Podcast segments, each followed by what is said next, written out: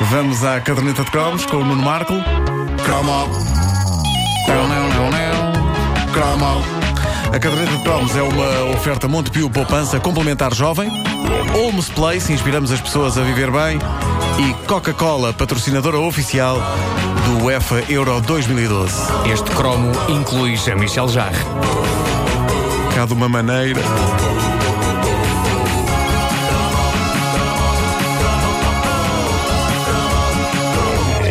Caderneta de cromos sobre a nossa infância e juventude estaria completa se não colássemos o cromo dessa máquina de sonhos, e no entanto tão real, que era o Space Shuttle. Ou, como ficou conhecido em português, o Vai-Vem.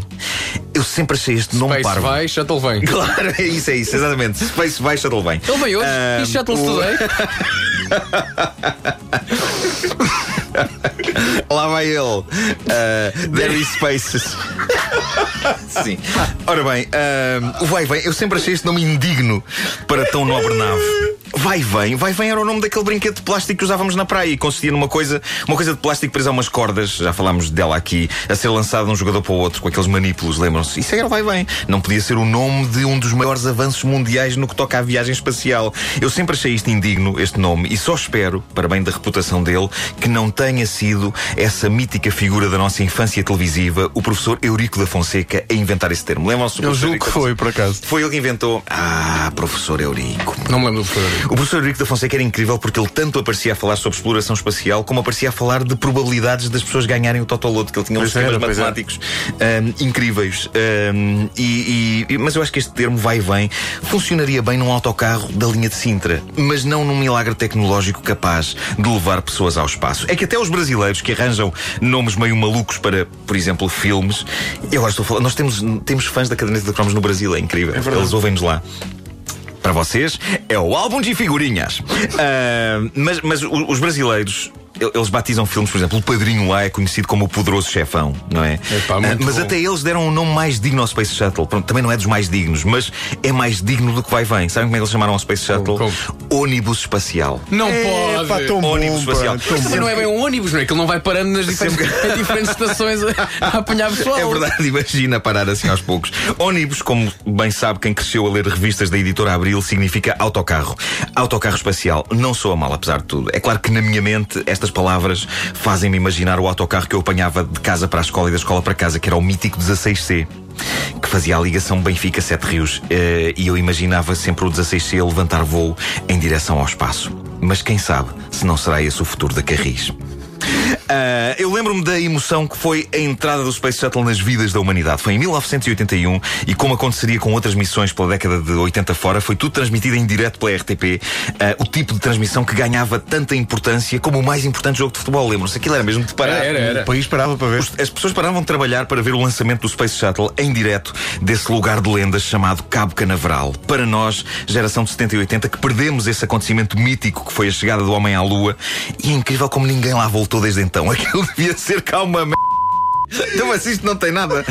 Bom, ah, para nós, geração de 70 e 80, ver o vai-vem levantar voo pela primeira vez era perceber que a ficção científica era muito menos ficção e que as naves Eagle do espaço 1999 e a Enterprise do Star Trek já começavam a entrar no domínio do possível. Para de rir, Pedro Ribeiro. Estou a fazer uma coisa tão bonita aqui, a prestar uma homenagem às naves.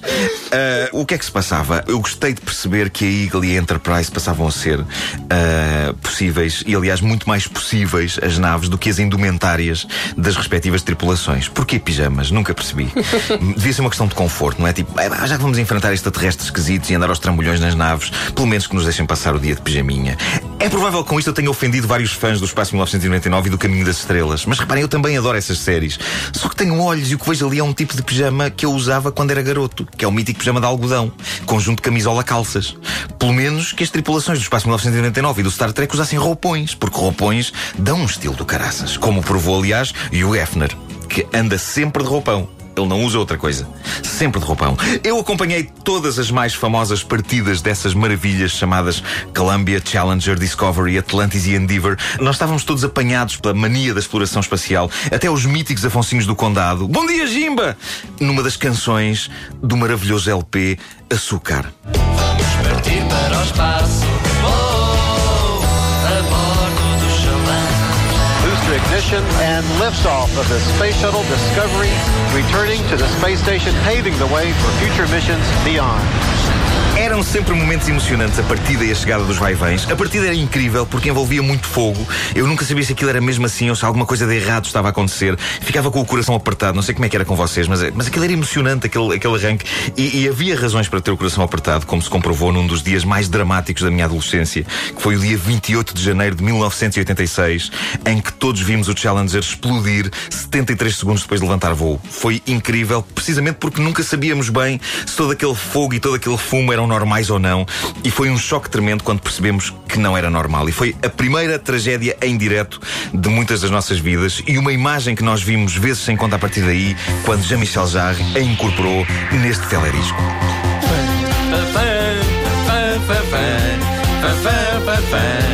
Os vai-vens entraram nas nossas vidas de várias formas, nomeadamente sob a forma de brinquedos. Eu recordo com saudades, não sei se lembram disto, uma coleção de pequenas naves de plástico azuis e brancas que se tornaram num bem de primeira necessidade da altura dos anos 80. Eu reencontrei, aqui há pouco tempo, ia ver um blog que tinha imagens dessas navezinhas. Eu não sei se vocês tinham isto, eu era muito Não tinha. geek. Eu confesso que. Eh, eu podia não ter vida, mas tinha essas naves. Algumas delas eram claramente inspiradas pelo design dos Space Shuttles. E lembro-me de um mítico brinquedo de corda, que era um Space Shuttle ao qual se dava corda e não voava, andava para ali às voltas no chão e de vez em quando abriam-se as portinholas e saltava cá para fora um astronauta que depois ia outra vez para dentro e fechavam-se as portas.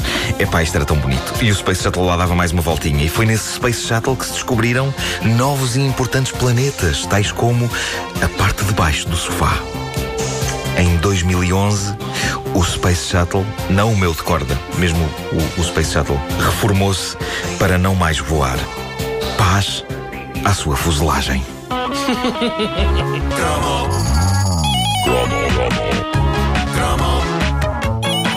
A caderneta de cromos com o Nuno Marco é uma oferta Montepio, poupança complementar jovem, Holmes Place, inspiramos as pessoas a viver bem e Coca-Cola, patrocinador oficial do UEFA Euro 2012.